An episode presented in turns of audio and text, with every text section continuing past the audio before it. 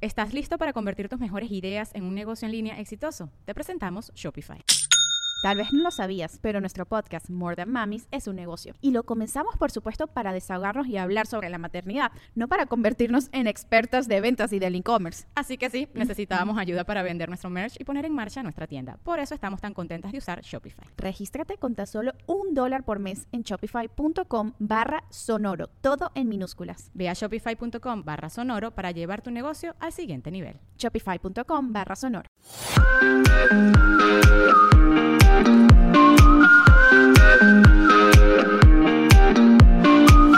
Hola, ¿qué tal? Bienvenidos nuevamente a mi podcast by Anita Cruz. Estoy nuevamente con mi invitada favorita, mi mami hermosa, Luz González. Hola, mami, ¿cómo estás? Hola, mija, aquí muy contenta de estar una vez más contigo y tus podcast escuchas. Eso, y tenemos también un invitado especial. Oh, aquí sí. sentadito con nosotros está Baby. Zane. Uh, ahorita les voy a mostrar video. Si quieren ver el video de Bebé Zane, cómo lo tenemos aquí en el piso, en una almohada, pobrecito. Mientras nosotros grabamos el podcast, córranle a mis redes sociales. Sí, también está trabajando con mami. Sí, dice mami, necesitas chambearle, necesito lechita y pues Sí. aquí estoy. Síganme en arroba by Anita Cruz, B de burro Y, Anita Cruz, todo pegadito y ahí van a ver todos los videos. Y ahorita cómo está Baby Zane y mi mami aquí chambeando en el podcast. Ahora sí. Bienvenidos, estoy súper feliz de que nos sigan acompañando. Eh, cumplimos un año, mamita. ¿Puedes creerlo? Un año, qué barbaridad. Pronto se va el tiempo. Un año de tu hija no parar de hablar, mamá.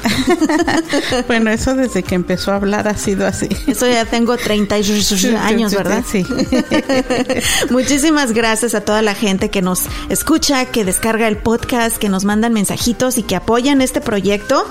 Porque pues nos hace muy felices y seguiremos dándole hasta que ustedes nos permitan.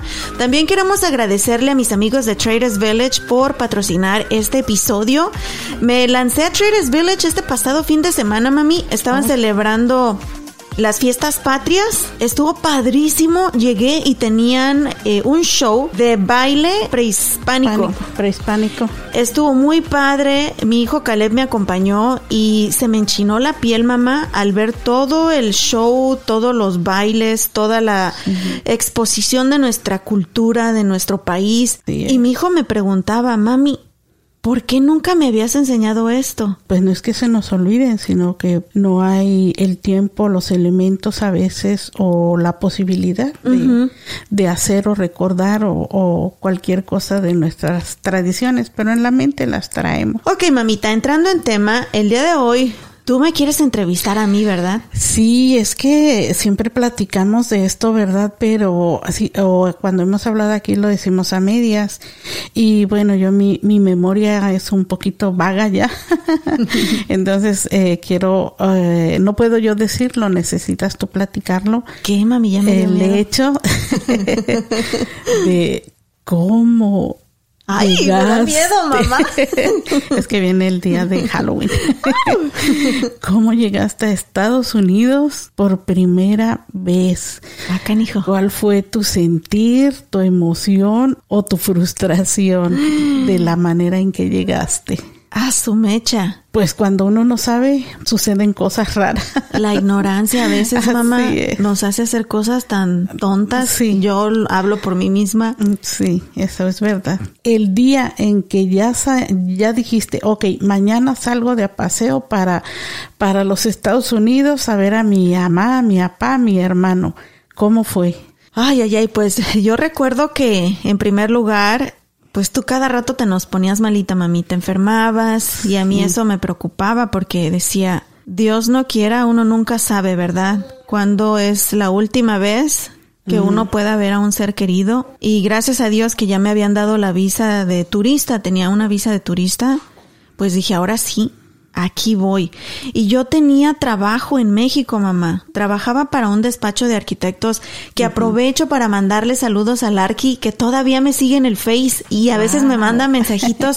Oswaldo, el arquitecto Oswaldo, saludos y mil gracias por haberme dado mi primer chamba formal después de graduarme de la universidad. Trabajaba ahí, mamá, y trabajaba en un canal de televisión eh, por cable ahí en Celaya. Y pues yo les dije, ya me voy, me voy para el norte. ¿Cómo, Anita? Sí, aquí estás bien, aquí tienes trabajo. Pues es que es lo que ustedes piensan, pero apenas me alcanza para, para las tortillas. Sí, sí. y a eso anudado de que mi mami estaba enferma, pues dije, vámonos. Hablé contigo, mamá.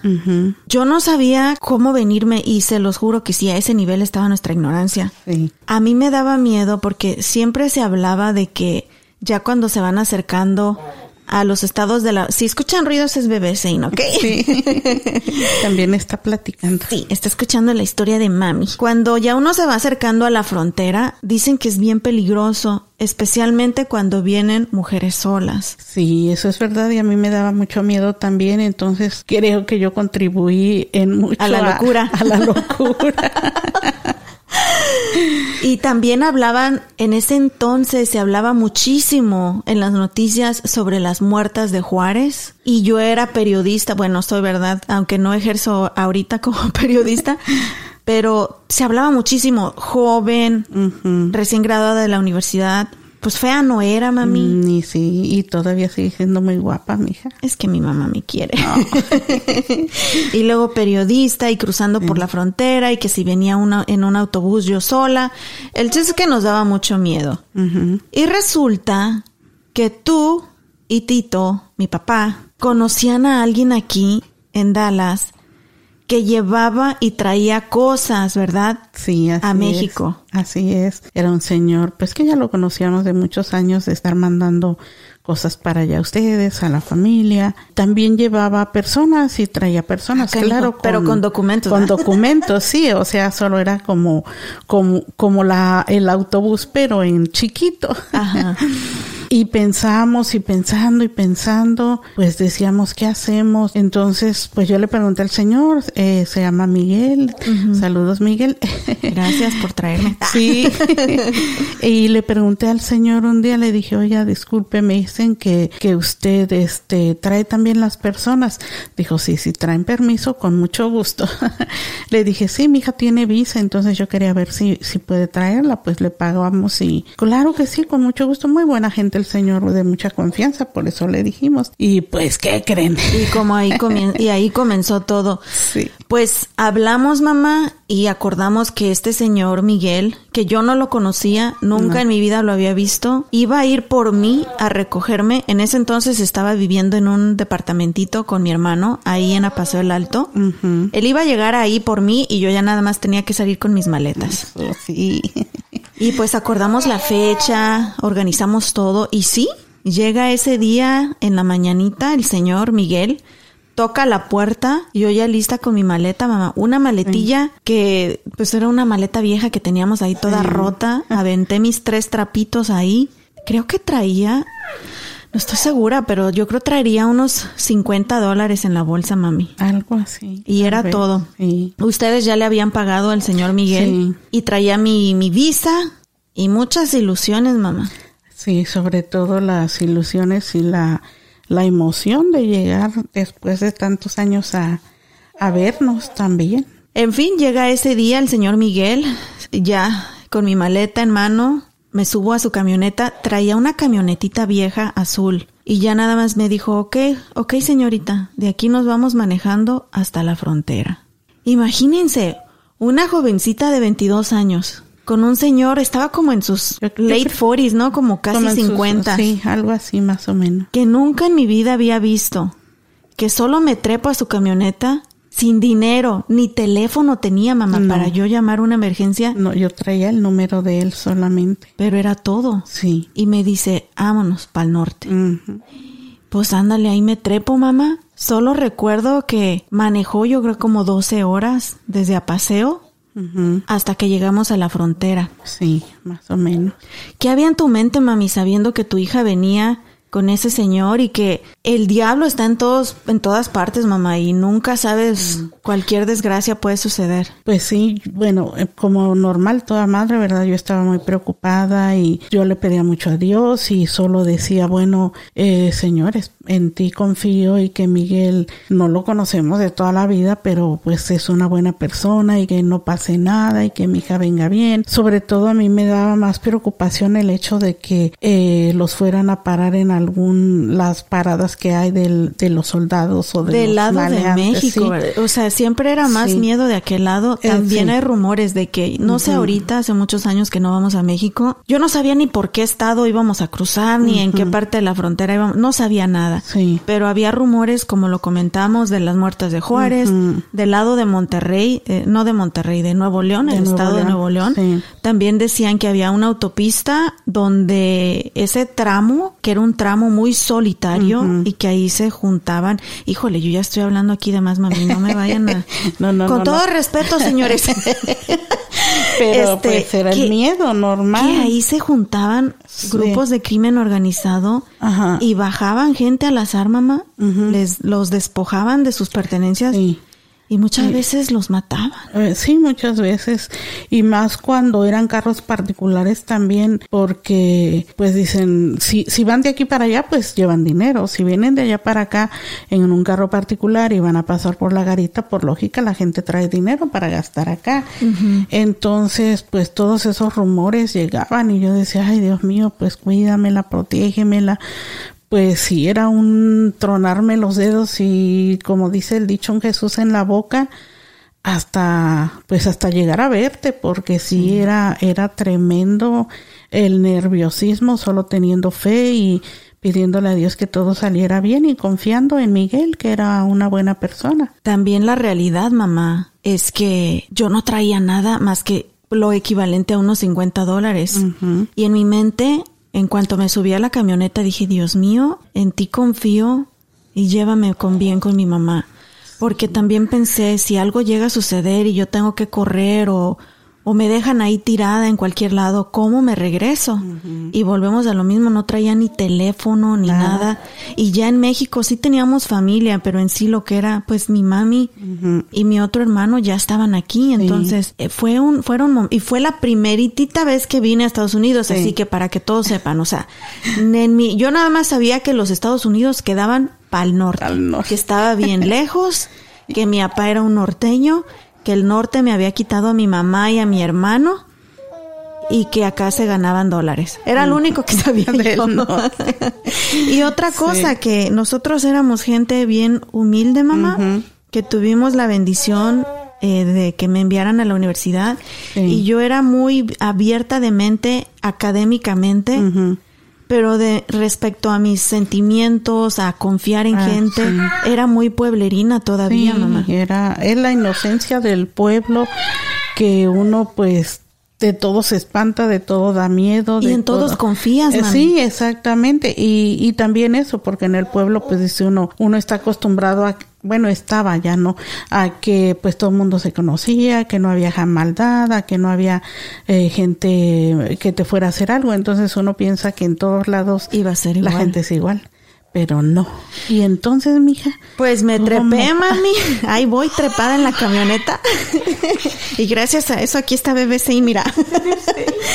me subí a la camioneta y todo el camino le pedí mucho a Diosito. No recuerdo ni siquiera que hayamos parado a comer en ningún lado, mamá. Me hice unas tortas de frijoles, mamá. Traía en mi bolsa porque yo dije, unas tortitas. Me hice tres tortas de frijoles refritos con quesito fresco y le aventé un chile en vinagre ahí a cada torta y traía, no eran sodas, traía dos botellas de agua y con eso, con eso aguanté hasta la frontera.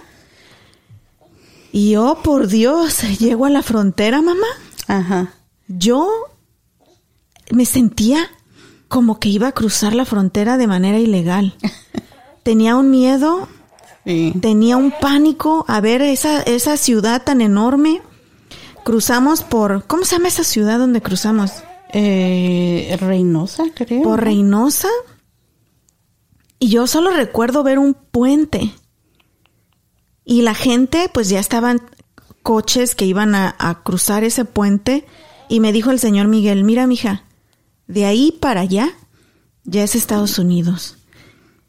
Y todos esos sueños, mamá, todo ese, toda esa imagen que yo siempre había tenido de wow, lo que veía en las películas, dije, ok, eso es Estados Unidos, solo espero que ya cruzando el puente Te se respire diferente o, o ya o ya todo, no sé, se, se sienta mejor. Pero donde nosotros estábamos en ese momento, pues era una, una ciudad que se vea bien pobre, bien humilde, peligrosa, también.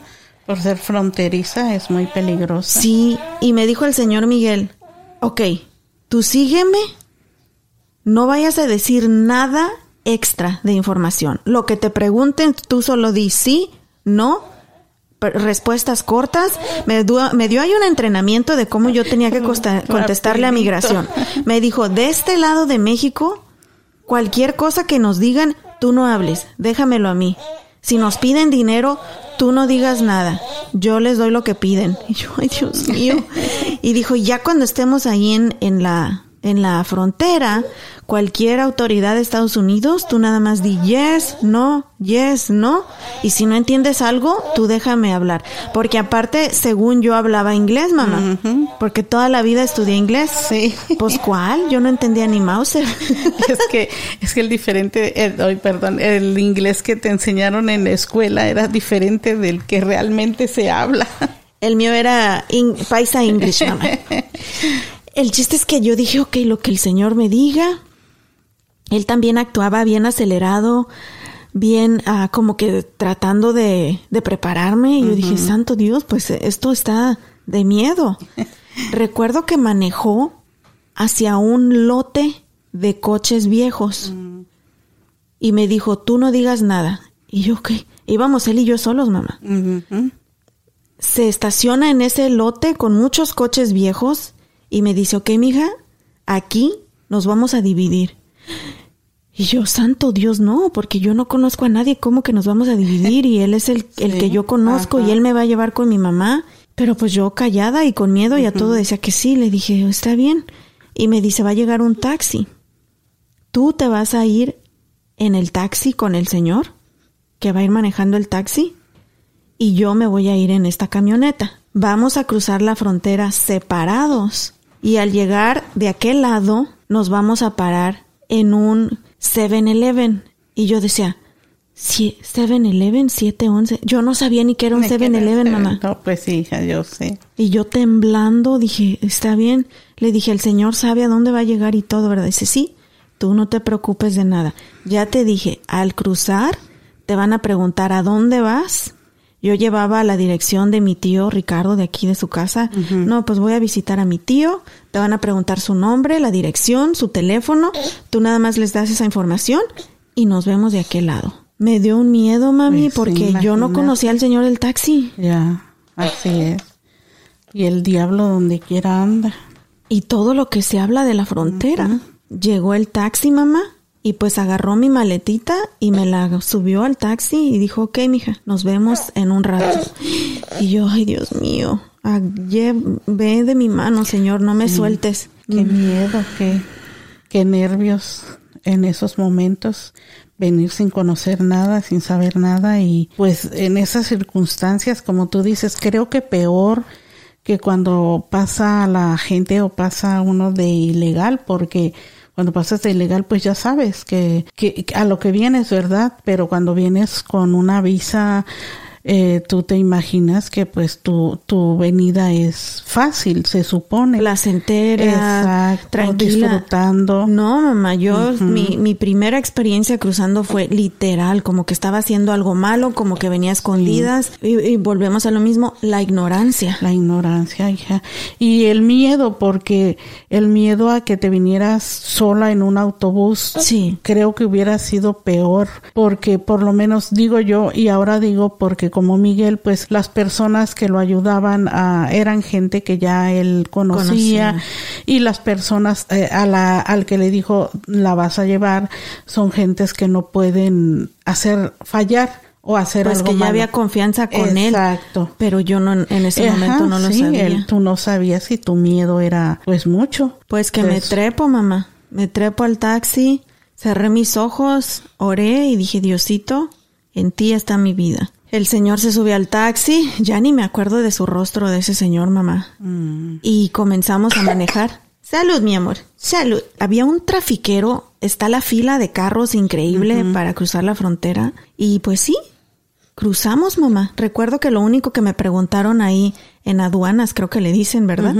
Pasamos y estaba una, una caseta y había los agentes de migración ahí. Ajá. Me, pre- me pidieron mi permiso, no, no permiso, me pidieron mi, mi documento de identificación, mi visa, pasaporte o lo que trajera. Y en ese entonces pues tenía lo que le dicen una visa de turista. Sí. La saqué temblando y luego me dijo en inglés todo aparte y yo pues qué dice pero ahí me medio le entendí y ya me dijo where are you going que a dónde iba y le dije I'm going to visit. Yo me memoricé todas mis líneas mamá Sí. lo escribí como por un mes me las memoricé.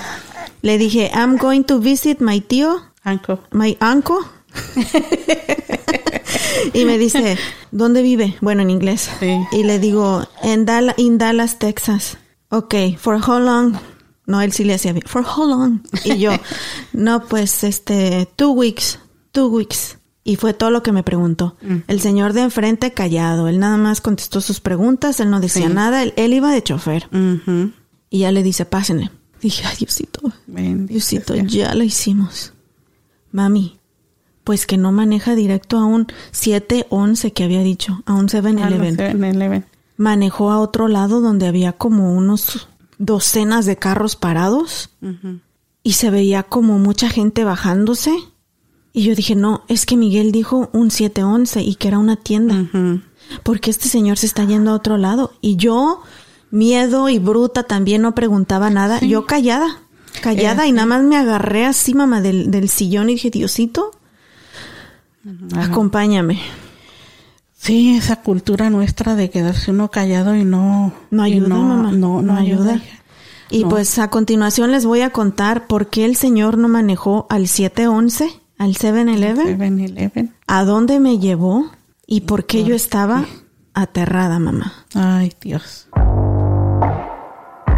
Si no han visitado Traders Village de Grand Prairie, ¿qué esperan? Tienen que ir con toda la familia. Ahí encontrarán muchísima diversión desde juegos mecánicos. Y escuchen esto, tienen un especial, un brazalete que les pueden comprar a sus nenes que cuesta tan solo $13.99 y pueden subirse a todos los juegos todo el día. Además encontrarán deliciosa comida, los antojitos de Latinoamérica que a todos nos gustan, botas, sombreros, zapatos de todo tipo, ropa. ¿Qué más se encuentran, mami, en Village? Uy, infinidad de cosas. Plantas, que es lo mejor que puede haber. Eh, turkey legs, eh, eh, utensilios para cocina. Mm. Las ollas de barro, Las mamá. ollas de barro, que me traje unas cuantas y tengo mis cazuelas y ollas para cocer mis frijoles bien ricos. Mm, ya me dio hambre. Y si tienen hambre, también vayan a Traders Village. Ahí tienen gorditas, pambazos, fruta con chile y limón, todo lo que se puedan imaginar. Elotes asados, ahí los tienen. Están abiertos sábados y domingos. El estacionamiento cuesta tan solo 5 dólares y la entrada es gratis. Ubicados en el 2602 Mayfield Road en Grand Prairie, Texas. Y escuchen esto. Este 17 de octubre van a tener su Cumbia Fest. Música en vivo todo el día, música de cumbia para que vayan y disfruten con toda la familia el 17 de octubre, Traders Village de Grand Prairie. Y como te estaba contando, mamá, aterrada porque el señor nunca llegó a lo que Miguel me describió como un 7-Eleven, que era una tiendita donde podías comprar de todo. ¿Y cuál fue la razón, hija, por la que no te fueron directo al 7-Eleven? Pues manejó y se dirigió a un lugar donde había muchísimas personas bajándose de los autos. Me dijo, sígueme. Y yo, ok. Empezamos a caminar. Bueno, no decía ok en entonces, mamá decía, sí, está bien. y me llevó a una oficina. En esa oficina ya estaba el señor Miguel esperando y me dijo, muy bien, ya cruzamos, ahora de aquí sigue sacar el permiso. Y yo, ¿cuál permiso? Yo ni sabía que Yo tenía uno. Pues que no era esto de la visa, no. Es un permiso que tienes que sacar por el tiempo que vas a permanecer en los Estados Unidos. Y cuando te regreses a México, tienes que entregar ese permiso. Es una manera de controlar la entrada y la salida de la gente. Sí, así es. Y yo, pues sí, está bien. Y me dijo, ¿traes la dirección de a dónde vas a llegar, la persona, un número de teléfono? Sí, traigo todo. Muy bien, entramos a la oficina, dijo, yo te voy a ayudar, si no entiendes una pregunta en inglés, yo te ayudo, no te preocupes. Pero yo al ver al señor Miguel dije, al menos ya hay una cara que conozco Ya era un poco de tranquilidad. Y no era mentira de que no me iban, que no me iba a dejar por ahí tirada. Dije, sí me va a llevar hasta ya a Dallas con mi mamá. Y pues ya me tocó en la ventanilla y sí me preguntaron lo mismo, a dónde vas, cuánto tiempo, la información. Y recuerdo clarito, porque aparte yo siempre me veía más chica de mi edad, ¿verdad, mamá? Sí, todavía. No, ya ni creo, ya ni tanto, ya con estos, estos ajetreos que me dio la vida. ya, ahora sí, ya, ya, ya chupé faro. El chiste es que en la ventanilla me dice la gente, dijo, ¿viajas sola? Y le digo, sí. Y me veía y me veía y veía mi foto ahí en la identificación. Y dice, oh, ok. Porque vio que ya era mayor de edad. Sí. Pero me dio a entender como que, ¿por qué estás viajando? Como que me veía muy chiquita. O al menos yo me emocioné. en fin, me dan ahí mi permiso, mamá. Y ya salimos de la oficina y ahora sí le dice Miguel al señor del taxi, sígueme como quiera, lo siguió, yo me seguí yendo con el señor del taxi y ahora sí manejamos al 7-Eleven, mamá. 7-Eleven. Ah, mira, bendito sea Dios. Y pues ahí en la frontera duramos yo creo como unas cuatro horas por el tráfico y entre que sacábamos el permiso y todo. Y ya en el 7-Eleven yo ya estaba que moría de hambre, mamá. Y ir al baño porque Uh, sí, eso también. Yo voy al baño cada cinco minutos. y pues ya, ahí que me, me dice el señor, pues ya, ¿qué quieres de comer? Me comí un hot dog, que yo pues allá nunca comía No. perros calientes. Y agarré una coca para el azúcar, mami, porque andaba toda Sí. débil. Y unas sabritas. Bueno, no eran sabritas, aquí, aquí no hay sabritas, eran unas, unas leis ahí, las papitas. unas lice. Unas. Y, y ya con eso aguanté, mamá. Después de ahí, pues ya el señor del taxi pasó maletas que traía de Miguel ahí y Oh. las subieron todas a la camioneta porque Miguel traía cosas de México. Sí, también trae cosas de México. Entonces lo que yo entendí que hacían ya después de todo ese circo, maroma y teatro de terror, como él no quería traer todas las cosas en su camioneta para que no se viera sospechoso, Sí. le paga a un taxista Para para que que, le se traiga la mitad Sí. O que la cruce la mitad. Ajá, sí, de este lado ya él carga su camioneta. Y ya se viene manejando Sí. todo, todo el camino, hasta Dallas y no sé en qué otros lugares entrega cosas. Sí. Pues ya nos trepamos y me dijo, no te preocupes, mija, ya estás en el otro lado, ya estás en el norte. Y yo veía para todos lados, mami, y pues se veía igual. Este es el norte. y yo aquí, me watch your name, ¿dónde están los gringos? Gringo es el que me encontré años después, mira. Después, pero Que- lo encontraste. Que lo encontré, que, que aquí me dejó a bebé. Pero lo encontró mamá. Y, y nos vinimos manejando, mamá. Nuevamente yo ya súper cansada, ya me dolían mis nachitas, la espalda. Pues, Pues imagínate cuántas horas ya desde a paseo manejando. Y me venía él explicando, antes de llegar a San Antonio, que ahora sé que es San Antonio, él me dijo, prepárate porque probablemente nos van a volver a parar. Ahí la última garita antes de Las San garitas. Antonio. Ajá. Y me dijo, tú también tranquila, no te asustes, no digas nada, solamente muestras tu identificación y es todo.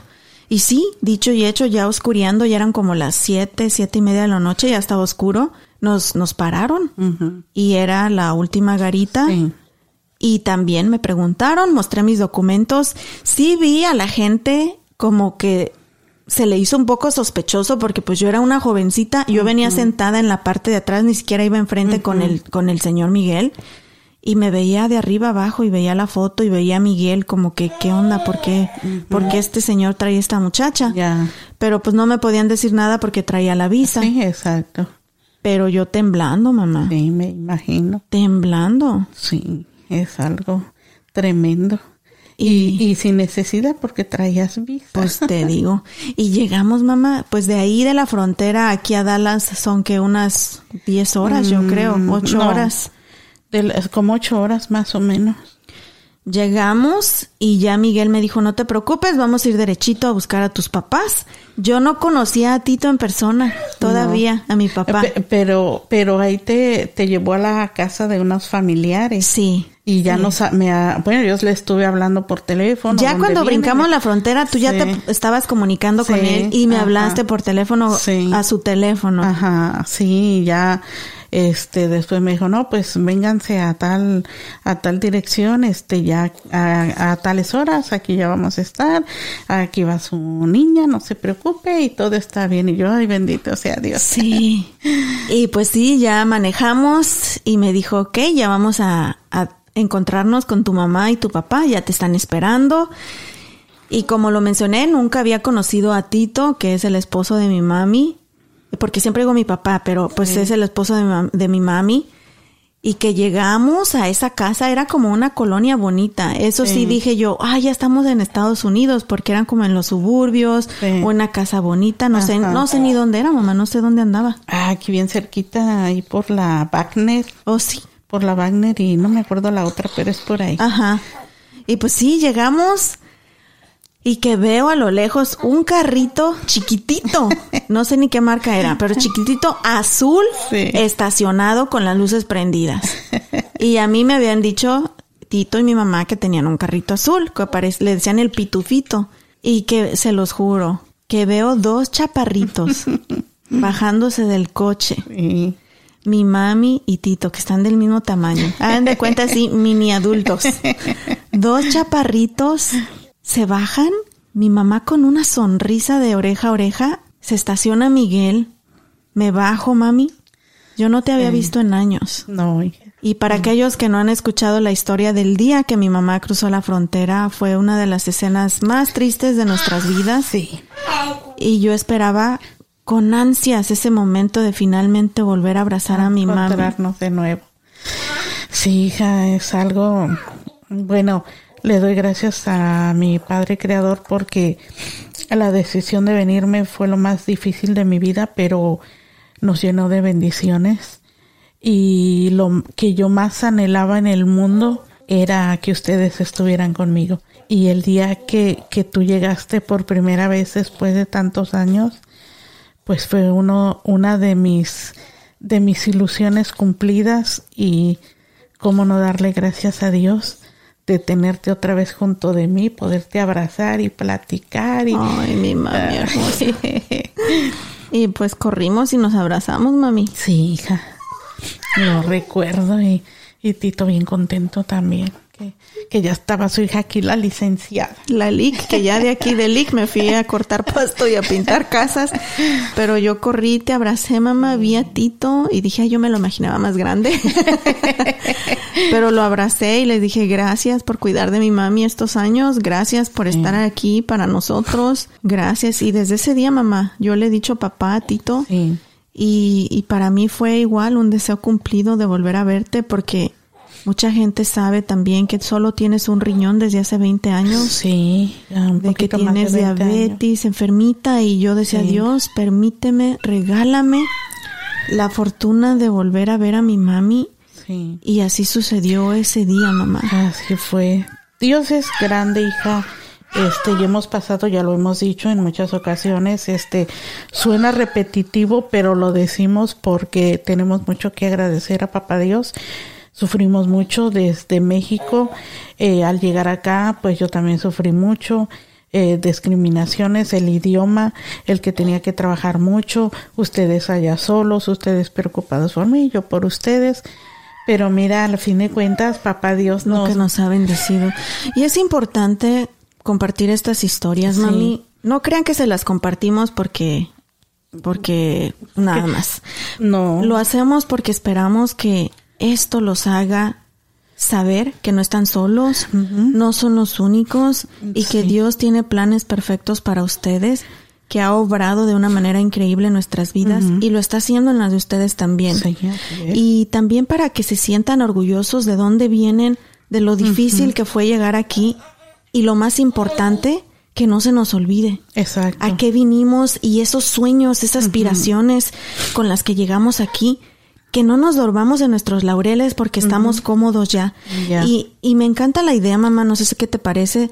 En otro episodio, en nuestro siguiente episodio, hay que contar a lo que llegamos trabajando aquí. Claro, claro. Y yo con mucho orgullo, porque como tú dijiste, mami, ya llegó la LIC. Sí. Pues en México era la licenciada. Ah, Pero llegué ah, aquí ah. Y aquí era la licenciada, pero de las hamburguesas. Sí. Y luego les cuento por qué. Sí. Pero llegué, mamita. Ay, bendito Dios, mira ya. Y ya tengo dos nietos. en lo que ha sucedido en estos últimos 16 años Sí. que llevo aquí. Y eh, en, en resumen, mamá, para mí la primera vez que crucé la frontera, a pesar de que Dios me regaló la oportunidad de tener esa visa de turista, la crucé con el miedo y la travesía como si no, te- no tuviera visa. Sí. Pues solamente fue por el miedo, por el temor, por el hecho de que, como decimos, la in- nuestra ignorancia o el temor mío que venías jovencita, sola, yo quería sentirme de cierta manera tranquila, Tranquila. porque venías con alguien que en quien yo podía confiar, pero aún pues es el nerviosismo de eh, que pasara en el camino, solo que pues teniendo fe en papá Dios sabemos que todo sale bien. Pero Y ya entre- después de eso, mamá, ya después de eso, pues ya me iba en avión o en Ah, camión. sí. Solo Aprendí. fue, fue la primera vez que ahí dijimos, no, jamás. Aprendí, pues ya hacía mi reservación de avión o me iba en el camioncito, En en el el, autobús. tornado Sí. y pues mira, aquí estoy. Y pues bueno, mamita, muchísimas gracias por No, a ti por contarnos las historias este tristes, chistosas, eh, emocionantes, todo al mismo tiempo y que nuestra gente en tus eh, podcast escuchas, como digo yo, escuchen nuestras historias y vean que somos normales seres humanos como todos y que, que pues todos nos pasan cosas. Así es, y para todos aquellos que han vivido la experiencia de dejar sus países en Latinoamérica en búsqueda del sueño americano, sea cual sea la manera en que hayan cruzado, si han tenido la bendición de llegar con una visa, con documentos, si han tenido el sufrimiento y la valentía de cruzar de manera ilegal, para todos mis respetos, mi cariño, y nuevamente recordarles que estamos aquí porque ese era nuestro destino, mamá. Así Dios tenía ese plan para nosotros de Sí. una u otra manera. Así es. Y no olvidarnos de ese sufrimiento, de ese sacrificio. También hoy quiero reconocer a todas las personas, mamá, que tuvieron ese sueño, tuvieron esa intención Y no, Y no llegaron. Así es. y que cerca de nosotros ha habido gente, Sí. mamá, Ujú. Que cruza esta frontera con una ilusión y ya no se sabe nada de ellos. Sí, así es. hija. Así que este episodio, si pueden compartirlo y pueden ayudarme a hacer una oración por todas esas almas que siguen perdidas en ese desierto, en ese río, para sus familias que encuentren resignación y un poquito de tranquilidad. Y también para aquellos que logramos llegar de este lado, que no se nos olvide y que representemos nuestros sueños y a lo que venimos, mamá. Así es, orgullo, sentirnos orgullosos de lo que somos y demostrar nuestra educación, nuestra buena cultura para que en cualquier lugar nos reciban con brazos abiertos. Y ya nos vamos porque Stein ya tiene hambre, mamá. Sí, ya. Dice, yo qué culpa tengo.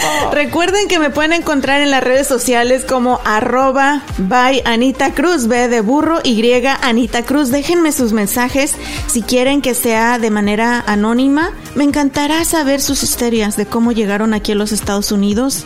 Cuéntenme. Quisiera saber qué hay en sus corazones, qué hay en sus mentes y cuál ha sido su travesía.